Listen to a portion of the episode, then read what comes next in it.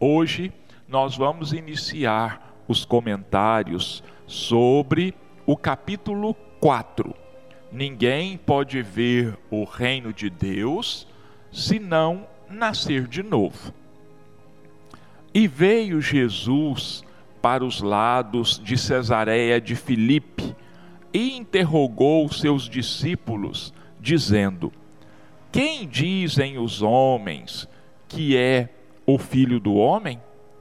E eles responderam: Uns dizem que é João Batista, mas outros que é Elias, e outros que Jeremias ou alguns dos profetas. Disse-lhes Jesus: E vós, quem dizeis que sou eu? Respondendo Simão Pedro, disse: Tu és o Cristo, filho do Deus vivo. E respondendo Jesus, lhe disse: Bem-aventurado és Simão, filho de Jonas, porque não foi a carne e o sangue que te revelaram isso, mas sim meu Pai que está nos céus. Mateus, capítulo 16, versículos 13 a 17. E chegou a Herodes, o tetrarca, notícia de tudo o que Jesus obrava, e ficou como suspenso, porque diziam uns: é João que ressuscitou dos mortos, e outros: é Elias que apareceu, e outros: é um dos antigos profetas que ressuscitou. Então disse Herodes: Eu mandei degolar a João. Quem é, pois, este de quem ouço semelhantes coisas? E buscava ocasião de o ver. Marcos, capítulo 6, versículos 14 e 15, Lucas, capítulo 9, versículos 7 a 9. E os discípulos lhe perguntaram, dizendo: por, Pois, por que dizem os escribas que importa vir Elias primeiro? Mas ele, respondendo, lhes disse: Elias certamente há de vir e restabelecerá todas as coisas. Digo-vos, porém, que Elias já veio e eles não o conheceram. Antes fizeram dele quanto quiseram. Assim também o filho do homem há de padecer às suas mãos. Então compreenderam os discípulos que de João Batista é que ele lhes falara. Mateus, capítulo 17, versículos 10 a 13. Marcos, capítulo 18, versículos 10 a 12. Ressurreição e reencarnação. A reencarnação fazia parte dos dogmas judeus sob o nome de ressurreição. Somente os saduceus que pensavam que tudo acabava com a morte, não acreditavam nela. As ideias dos judeus sobre essa questão, como sobre muitas outras, não estavam claramente definidas, porque só tinham noções vagas e incompletas sobre a alma e sua ligação com o corpo. Eles acreditavam que um homem podia reviver, sem terem uma ideia precisa da maneira por que isso se daria, e designavam pela palavra ressurreição o que o Espiritismo chama, mais justamente, de reencarnação.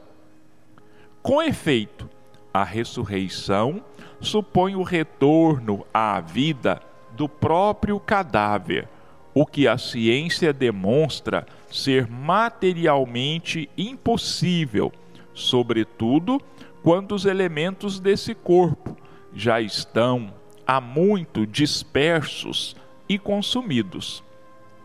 A reencarnação é a volta da alma ou espírito à vida corpórea, mas num outro corpo, novamente constituído e que nada tem a ver com o antigo. A palavra ressurreição podia, assim, aplicar-se a Lázaro, mas não a Elias, nem aos demais profetas. Se, portanto, segundo sua crença, João Batista era Elias, o corpo de João não podia ser o de Elias, pois que João tinha sido visto criança e seus pais eram conhecidos. João podia ser, pois, Elias reencarnado, mas não ressuscitado. E havia um homem entre os fariseus, por nome Nicodemos, senador dos judeus. Este, uma noite, veio buscar a Jesus e disse-lhe: Rabi, sabemos que és mestre, vindo da parte de Deus, porque ninguém pode fazer estes milagres que tu fazes se Deus não estiver com ele. Jesus respondeu e lhe disse: Na verdade, na verdade te digo que não pode ver o reino dos, de Deus senão aquele que renascer de novo. Nicodemos lhe disse: Como pode um homem nascer sendo velho? Porventura pode entrar no ventre de sua mãe e nascer outra vez? Respondeu-lhe Jesus: Em verdade, em verdade te digo que quem não nascer da água e do espírito não pode entrar no reino de Deus. O que é nascido da carne é carne, e o que é nascido do espírito é espírito. Não te maravilhes de eu te dizer que importa-vos nascer de novo o Espírito sopra onde quer, e tu ouves a sua voz, mas não sabes de onde ele vem, nem para onde vai. Assim é todo aquele que é nascido do Espírito. Perguntou Nicodemos: Como se pode fazer isto? Respondeu Jesus: Tu és mestre em Israel e não sabes estas coisas? Em verdade, em verdade te digo que nós dizemos o que sabemos e damos testemunho do que vimos. E vós, com tudo isso, não recebeis o nosso testemunho. Se quando eu vos tenho falado das coisas terrenas, ainda assim não me credes, como creríeis se eu vos falasse das celestiais? João, capítulo 3, versículos de 1 a 12. A ideia de que João Batista era Elias e de que os profetas podiam reviver na terra encontra-se em muitas passagens dos evangelhos, notadamente nas acima reproduzidas. Se essa crença fosse um erro, Jesus não deixaria de combatê-la, como fez com tantas outras. Longe disso, porém, ele a sancionou com toda a sua autoridade e a transformou num princípio, fazendo a condição necessária quando disse: Ninguém pode ver o reino dos céus se não nascer de novo. e insistiu, acrescentando: Não te maravilhes de eu ter dito que é necessário nascer de novo. Estas palavras, se não renascer da água e do espírito, foram interpretadas no sentido da regeneração pela água do batismo. Mas o texto primitivo diz simplesmente: não nascer da água e do espírito. Estas palavras, se não renascer da água e do espírito, foram interpretadas no sentido da regeneração pela água do batismo. Mas o texto primitivo diz simplesmente: não renascer da água e do espírito, enquanto que em algumas traduções a expressão do espírito foi substituída pela do Espírito Santo, o que não corresponde ao mesmo pensamento.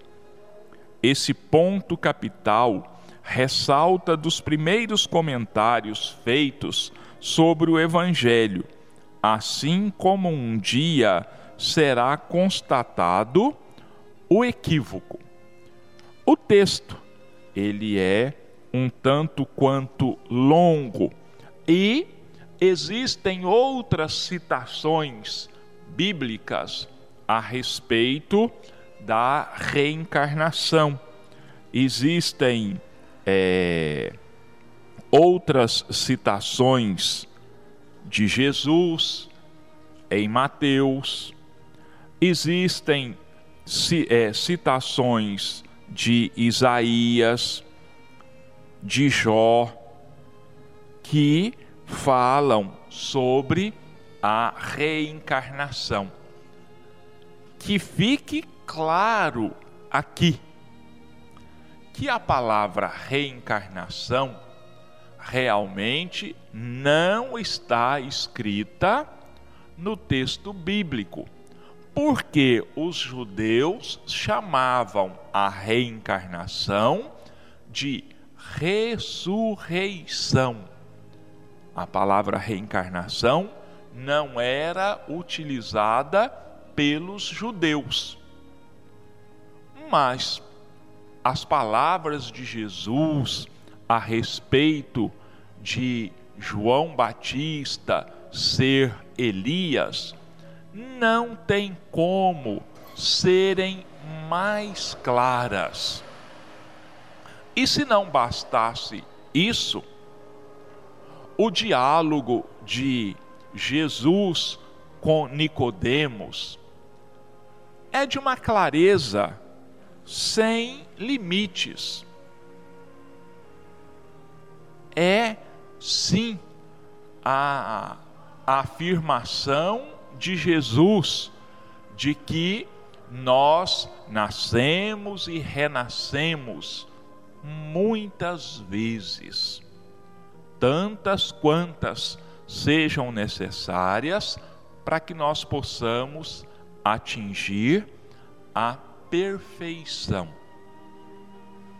Então, meus irmãos, está aí a comprovação por A mais B de que a Bíblia fala sim de reencarnação. Torno a dizer, não fala a palavra reencarnação, como ela não existe, não existia para os judeus daquela época. Simplesmente eles chamavam de a volta da alma ao corpo, eles chamavam de ressurreição. Eles não tinham uma ideia muito exata da reencarnação. Eles pensavam que em determinado tempo a pessoa, o espírito ia ressurgir no mesmo corpo com que ele tinha vivido. Mas a ciência esclarece né, que isso é totalmente, completamente impossível, porque os átomos que constituem os nossos corpos, eles são reabsorvidos por outras formas de vida que existem na natureza.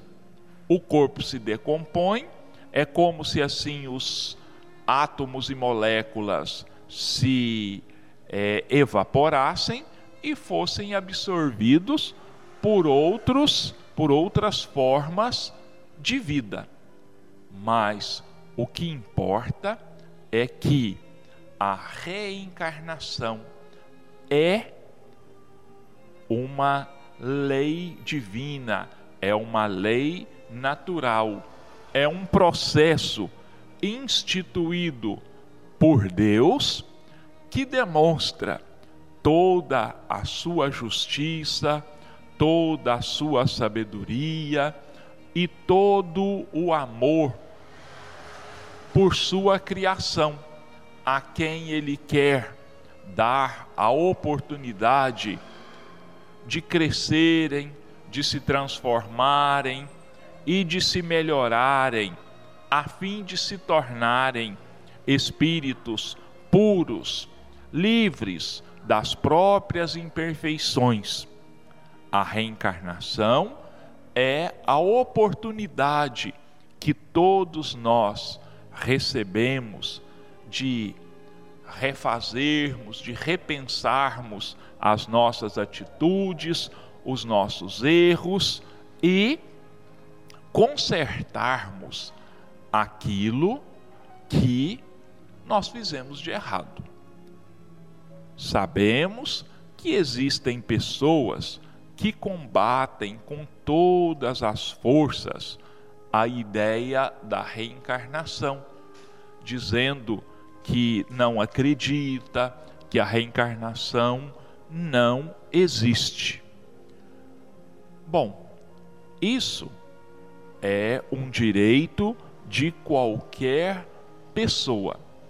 O fato é que a reencarnação existe e todos, sem exceção, creiam ou não creiam na reencarnação, já reencarnaram muitas vezes e vão continuar reencarnando ainda muitas e muitas vezes.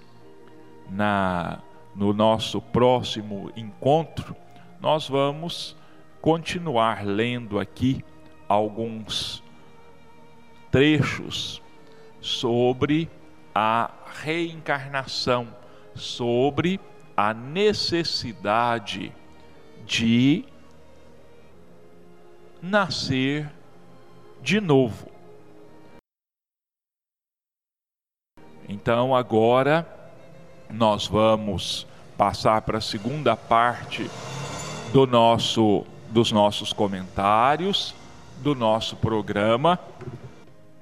Nós vamos examinar no capítulo 43 do livro Sinal Verde, parceria de André Luiz e Francisco Cândido Xavier, denominado divergências. Lembre-se de que as outras pessoas são diferentes e, por isso mesmo, guardam maneiras próprias de agir. Esclarecer é base de entendimento fraterno. Sim. Polemizar, não. Antagonizar sistematicamente é um processo exato de angariar aversões.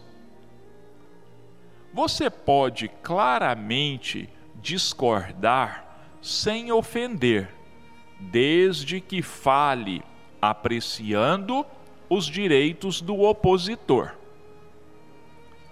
Afaste as palavras agressivas do seu vocabulário.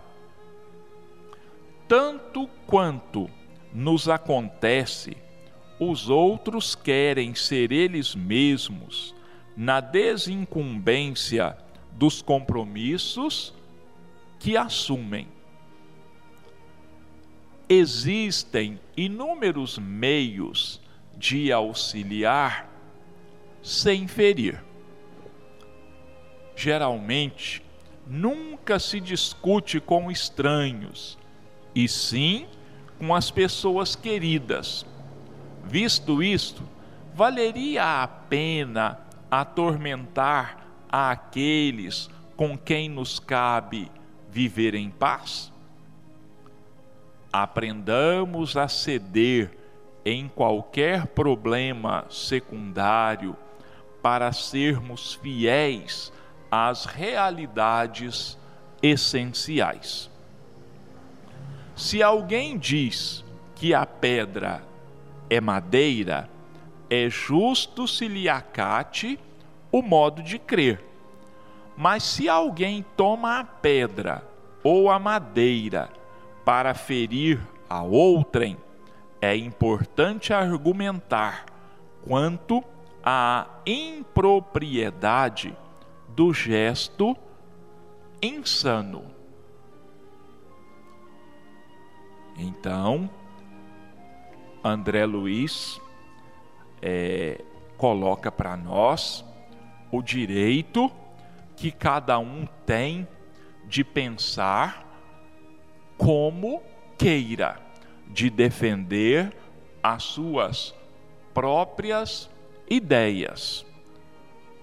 E que cada um, tendo o direito de defender as suas próprias ideias, ele deve e precisa ser respeitado nos seus pontos de vista.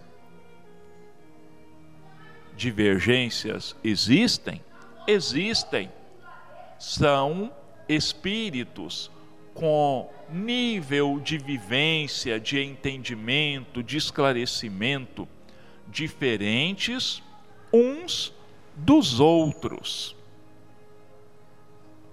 Essa harmonia, essa identidade de pensamentos, ela só vai existir quando nós nos tornarmos bons espíritos, quando nós nos tornarmos realmente evangelizados, realmente cristianizados. Por um lado, a divergência ela leva as pessoas quando essas divergências são bem conduzidas, ela leva ao despertar, ao aumento do conhecimento daqueles que estão em conversa daqueles que estão buscando o entendimento.